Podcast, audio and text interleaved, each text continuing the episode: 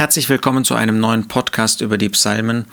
Heute über Psalm 29. In Psalm 28 war das Schlusswort des Volkes, des gläubigen Überrestes, Rette dein Volk und segne dein Erbteil. Und genau das tut der Herr im Psalm 29. Wir wollen den Herrn hier einmal betrachten als denjenigen, der zugunsten seines Überrestes eingreifen wird. Siebenmal erschallt dort in Psalm 29 seine Stimme. 18 Mal finden wir, dass er erwähnt wird mit diesem großen Namen zugunsten seines Volkes, Herr oder Yahweh Jehova. Und das zeigt uns, wie dieser Überrest den Herrn vor sich hat, aber nicht nur den Herrn als Person, sondern den Herrn auch in seiner Kraft, in seiner Macht, die durch diese Stimme, durch diese unüberhörbare, unwiderstehliche Stimme des Herrn ausgedrückt wird. Gebt dem Herrn, ihr Söhne der Starken, gebt dem Herrn Herrlichkeit und Stärke. Ja, das ist das Erste. Er braucht diesen Platz in unserem Herzen. Er braucht diese Stellung, diese Autorität, damit er wirken kann, damit wir diese Wirkung auch annehmen. Natürlich besitzt er das alles in sich selbst, aber wenn wir selbst in den Genuss seiner Herrlichkeit, in den Genuss seiner Fürsorge kommen wollen, dann müssen wir ihm diesen Ehrenplatz geben, ja diesen ersten Platz, der gebührt ihm, weil er für uns gestorben ist. Aber die Frage ist, hat er diesen Platz in meinem Leben? Hat er wirklich diesen Ehrenplatz, diesen ersten Platz hat er Autorität. Gebt dem Herrn die Herrlichkeit seines Namens, betet den Herrn an in heiliger Pracht. Wir erinnern uns an Psalm 110, Vers 3, wo genau diese heilige, diese herrliche Pracht dann inmitten des Überrestes auch sichtbar werden wird.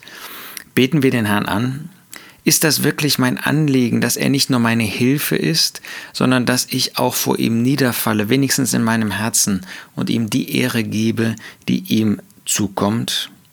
Die Stimme des Herrn ist über den Wassern, der Gott der Herrlichkeit donnert, der Herr über großen Wassern. Hier sehen wir jetzt die Macht des Herrn. Das wissen wir, dass er machtvoll ist. So wird er sein irdisches Volk, das Volk Israel, den Überrest wird er einmal retten. So wird er ihnen eine große Hilfe sein.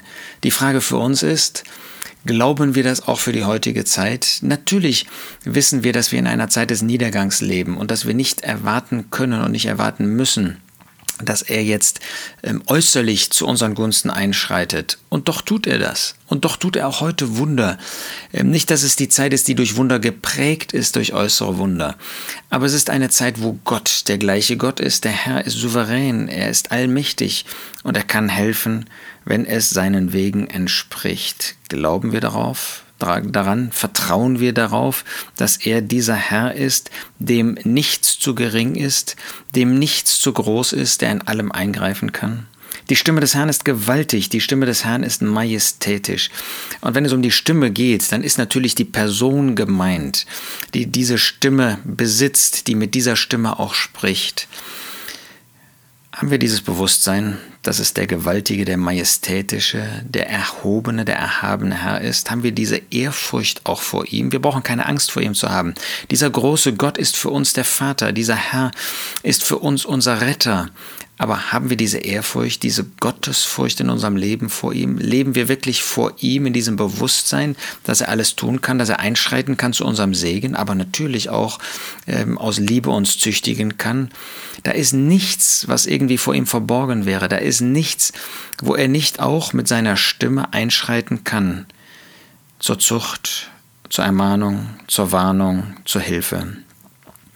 Und dann finden wir in den nächsten Versen, wie vom Norden bis zum Süden, anfangend äh, vor den Zedern im Libanon bis hin dann zu dem Tempel, der Herr eingreift. Die Stimme des Herrn zerbricht Zedern, ja der Herr zerbricht die Zedern des Libanon. Da äh, besiegt er die Feinde, die hier durch den Libanon jetzt vorgestellt werden. Er macht sie hüpfen wie ein Kalb, den Libanon und Sirion wie einen jungen Wildochsen. Ja, hier finden wir Sirion als einen phönizischen Namen für den Berg Hermon, da im Norden angegeben. Und so geht jetzt diese Rettung, ich gehe da jetzt nicht im Einzelnen weiter, bis in den Süden. Der Herr kann jeden Bereich auch unseres Lebens ähm, bedecken, den kann er mit seiner Autorität, mit seiner Macht, kann er ihn behandeln und zu unserem Segen führen. Hier wird das ja das Land Israel sein, aber in unserem Leben gibt es vielleicht Bereiche, wo wir auch Befreiung nötig haben, Befreiung von ähm, vielleicht äußeren Einflüssen, Befreiung von falschen Handlungen, vielleicht auch Bereiche, wo hm, der Feind wirksam ist, wo der Feind uns wehtun möchte. Haben wir offene Hände dafür, dass der Herr wirksam ist? Haben wir offene Augen dafür, um zu sehen, wie er zu unserem Segen eingreift? Vers 9 gehen wir weiter. Die Stimme des Herrn macht Hirschkühe kreisen und entblößt die Wälder. Und in seinem Tempel spricht alles. Herrlichkeit. Das ist eigentlich großartig. Er geht vom Norden bis zum Süden und fokussiert sich jetzt auf den Tempel. Da möchte Gott sein Volk hinführen. Dieser Tempel, der in der Drangsalzzeit wenn wir als erlöste Christen im Himmel sein werden schon, ähm, wo er in der Drangsalzzeit diesen Tempel bauen lassen wird. Aber da wird er von dem Antichristen benutzt werden, verunreinigt werden. Sogar die Nationen werden äh, dort hineinkommen. Ähm, aber er wird sein Volk zu dem Tempel führen, damit er im tausendjährigen Reich selbst, unser Herr, diesen Tempel bewohnen kann, diesen Tempel mit seiner Herrlichkeit erfüllen kann. Und er möchte auch uns zu dem Platz führen, wo er thront, wo er wohnt. Das ist zunächst mal natürlich der Himmel. Aber wo wohnt Gott heute? Er wohnt in der Versammlung Gottes. Das ist der Tempel Gottes. Und wenn er uns befreit, wenn er uns hilft, dann doch in dem mit dem Ziel, dass er uns zu sich selbst führt, zu seiner Herrlichkeit und diese Herrlichkeit erfüllt das Haus Gottes, die Versammlung Gottes.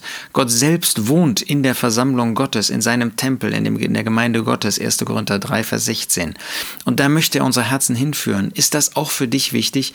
Es ist groß, dass der Herr uns persönlich führt. Es ist groß, persönliche Gemeinschaft mit ihm zu haben, aber sein Ziel ist immer unbedingt, uns zu seinem Tempel zu führen, zu der Versammlung, zu der Gemeinde Gottes. Da möchte er uns uns haben. Nein, da sind wir drin. Jeder Erlöste gehört zu der Versammlung der Gemeinde Gottes.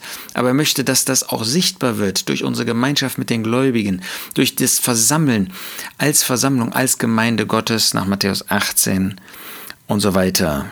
Und sehen wir da etwas von seiner Herrlichkeit? Ja, in dem Niedergang ist viel davon von uns ja durch Sünde, durch Unreinheit besudelt. Und doch, diese eine Perle, von der der Herr Jesus in Matthäus 13 spricht, die gibt es auch heute noch. Und sind wir solche, die etwas von der Herrlichkeit Gottes auch heute noch in seinem Tempel, in der Versammlung Gottes sehen? Der Herr thront auf der Wasserflut und der Herr thront als König in Ewigkeit. Diese Wasserflut, das ist das gleiche Wort, was auch in 1. Mose 6 für die Flut benutzt wird. Er steht über allem. Wenn da Gerichte über das Volk äh, kommen werden, über das Volk Israel, er steht darüber. Er lässt nur das zu, er tut nur das, übt nur das aus, was notwendig ist, was richtig ist. Er ist der Allmächtige, der über allem steht, auch in unserem Leben, wenn da Schwierigkeiten kommen. Er steht über allem.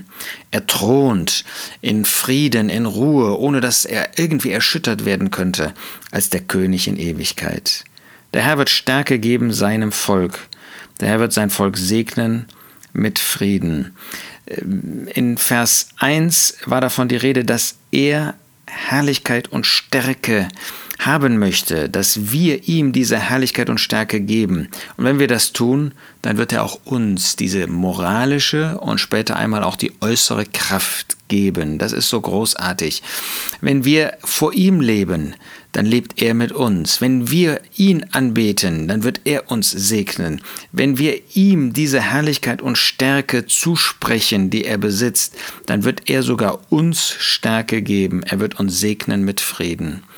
Das wünsche ich dir, uns allen, dass wir so mit dem Herrn leben, dass wir ihn so erleben. Jetzt nicht im Blick auf äußere Dinge, aber in auf, im Blick auf unser inneres Leben und wo er das möchte, auch äußerlich.